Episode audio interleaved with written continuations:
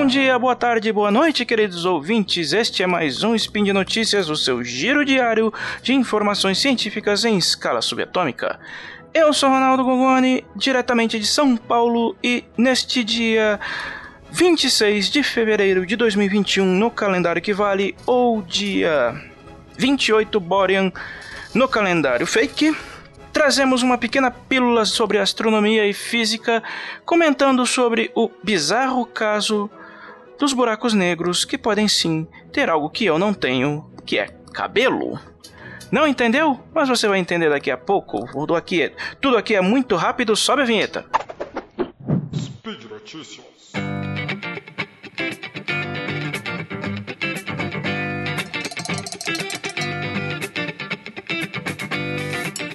Em 1971, o astrofísico John A. Wheeler afirmou que, abre aspas, buracos negros não têm cabelo, fecha aspas. Uma frase que vista de fora pode parecer muito estranha, mas diz respeito à incapacidade de diferenciar um corpo celeste de outro do tipo, com base na teoria da relatividade de Einstein. O cabelo é uma das principais características que usamos para identificar pessoas, mas segundo as equações de Einstein-Maxwell, um buraco negro só possui três elementos observáveis: massa, momento angular e carga elétrica. Tudo o mais que poderia servir para identificá-los e separá-los, na metáfora usada por Wheeler, o cabelo, não pode ser visto. Assim, os buracos negros seriam todos carecas. O problema proposto acabou sendo conhecido como o Teorema da Calvície, e sim, esse é o nome oficial do, do teorema. Ainda assim, essa teoria não é uma unanimidade entre a comunidade de físicos teóricos e astrofísicos.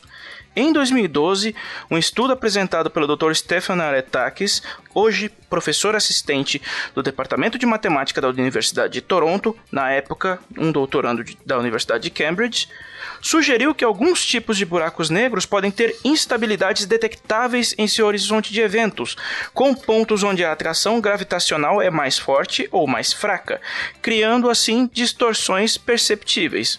Ou cabelo.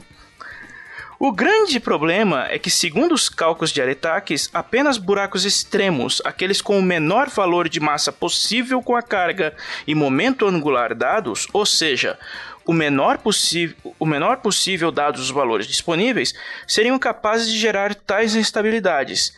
Esse corpo celeste é extremamente instável, teoricamente não emite radiação Hawking e até onde se sabe é praticamente impossível de se formar naturalmente. Se um buraco negro extremo não é uma opção, um quase extremo poderia atender às condições necessárias para uma observação de seu cabelo.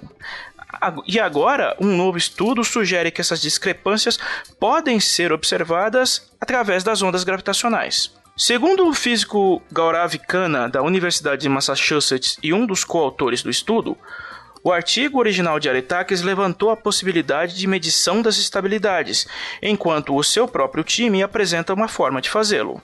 Basicamente, reminiscências da criação de buracos negros ou materiais caindo no horizonte de eventos poderiam criar perturbações gravitacionais que instrumentos dedicados, como o LIGO, na, que, que foi usado para detectar ondas gravitacionais, poderiam captar. De acordo com a, com a, brasileira Lia Medeiros, astrofísica do Instituto de Estudos Avançados de Princeton, que, faz par, que fez parte da equipe que registrou a primeira imagem de um buraco negro, a observação de cabelo em buracos negros pode ser uma peça fundamental para reduzir conflitos entre a mecânica quântica e a teoria da relatividade geral, por permitir violar o paradoxo da, o paradoxo da perda de informação em buracos negros, onde qualquer coisa que caia em um não pode mais ser observada. Do que a gente entende, a segunda lei da termodinâmica não permite que matéria, no caso informação, deixe de existir, Logo, um buraco negro não pode ter um valor de entropia zero.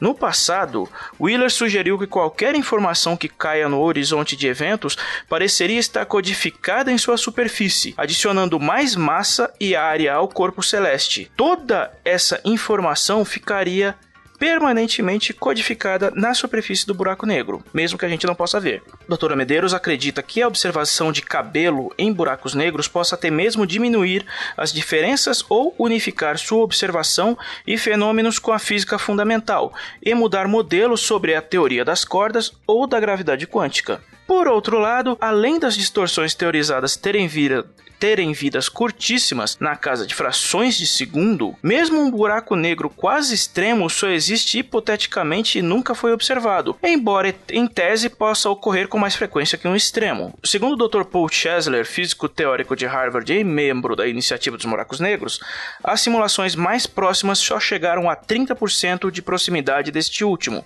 um buraco negro quase extremo.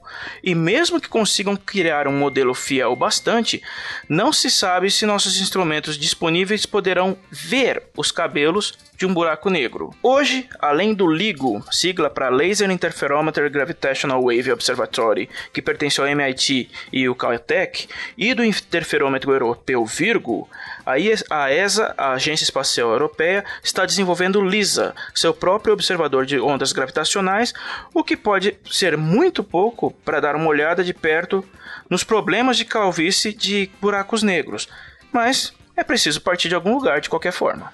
E é isso, vamos ficando por aqui. Lembrando que o link para o episódio de hoje se encontra na descrição do post.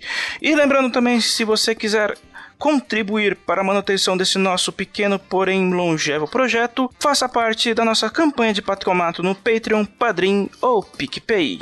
Ok? Então é isso, nos vemos no futuro, num, em um próximo episódio. Logo mais, tem mais, até.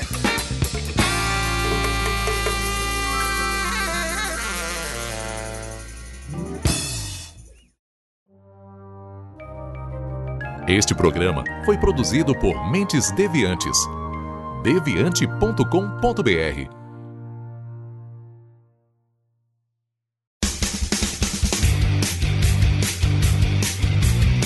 Cortes, edição de podcast.